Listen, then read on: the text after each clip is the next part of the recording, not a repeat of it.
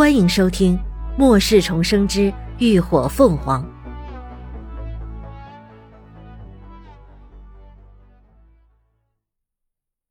第一百五十九集《千钧一发》。等到骨头终于被推回原位，林鸾一张脸已经惨白的吓人，他靠坐在框架上，口里重重的喘着气。啊，你怎么样了？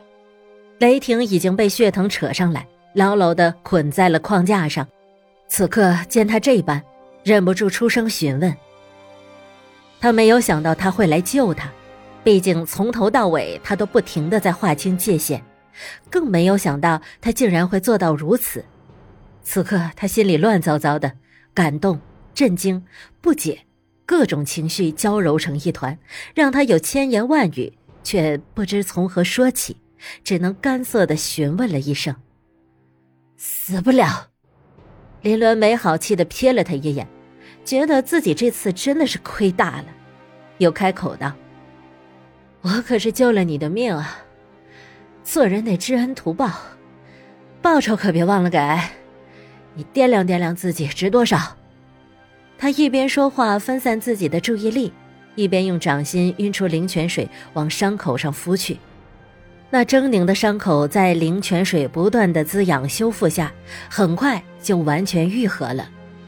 他又往嘴里灌了几口灵泉水，以补充体力，这才取了条绷带，将胳膊缠绕了起来，做做样子。等他处理好一切，再回头时，却发现雷霆又晕过去了。小苗正顶着他的小印儿，又在人的脑门上戳啊戳的，一副跃跃欲试的模样。林鸾无语，连忙攀爬过去查看他的情况。雷霆的左肩部已经被试吃兽咬得血肉模糊，林鸾小心的用手捏了捏，骨头有些错位了，但好在没碎。腿也有些被拖拽剐蹭出来的一些皮外伤，应该是没有什么生命危险。想来他之所以昏了又昏，应该是之前异能消耗过度，再加上失血颠簸造成的。见他没有大碍，林鸾也没有费心去救人。他的灵泉水并不想过早的暴露，何况贾一也有治愈能力，拖回去让他处理就好。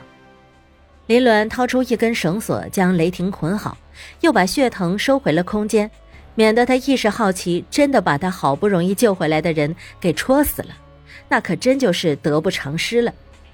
随后。他开始手脚并用的朝外还吊在框架下的试吃兽爬了过去。那只试吃兽的整个脑袋都被雷霆一掌雷电给劈焦了，散发着浓浓的恶臭。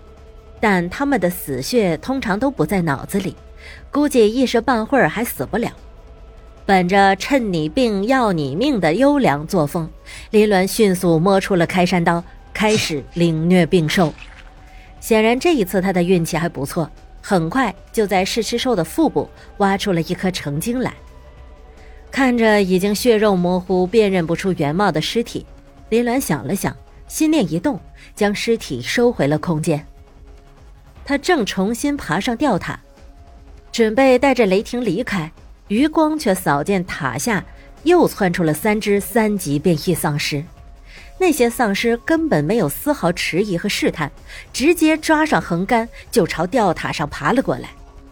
林鸾顿时一个机灵，不用说，肯定又是那只精神系丧尸搞的鬼。该死的，这下糟了！他一个人倒是能够应付，可现在不还多了个累赘吗？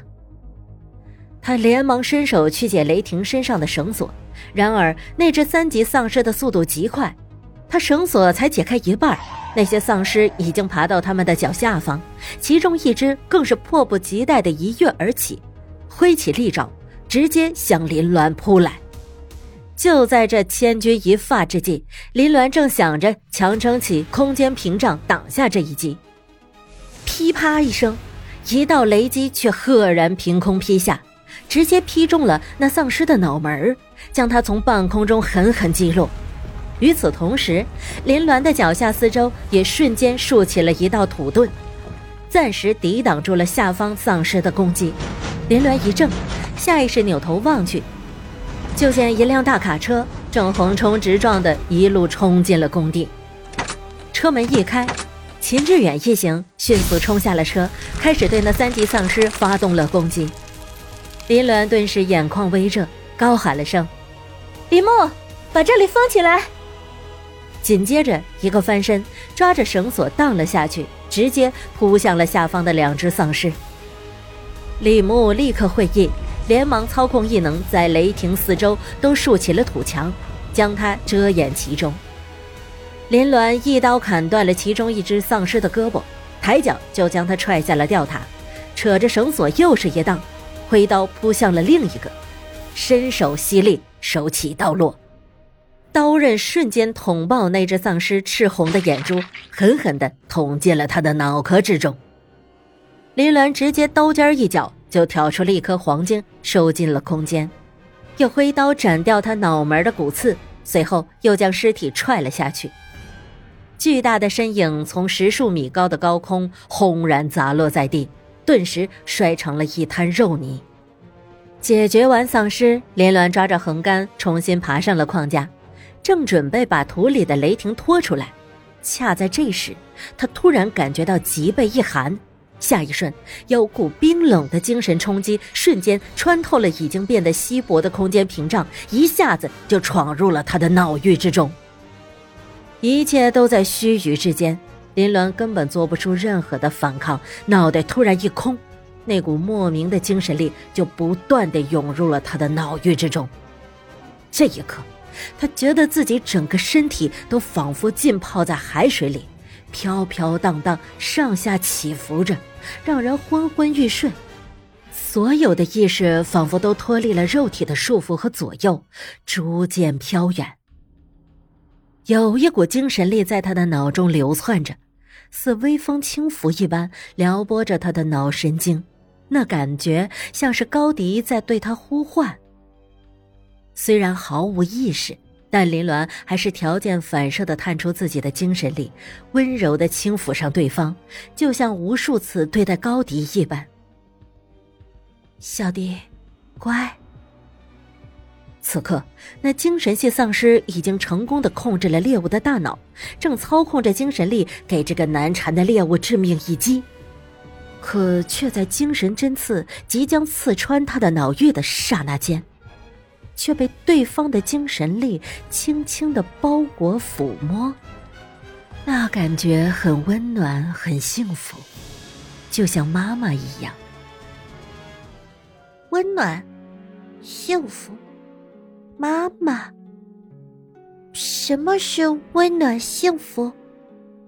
妈妈又是什么？他也不明白，但这感觉让他比吃上最美味的晶核还要感到满足。可是，为什么会有这种感觉呢？感谢您的收听，下集更精彩。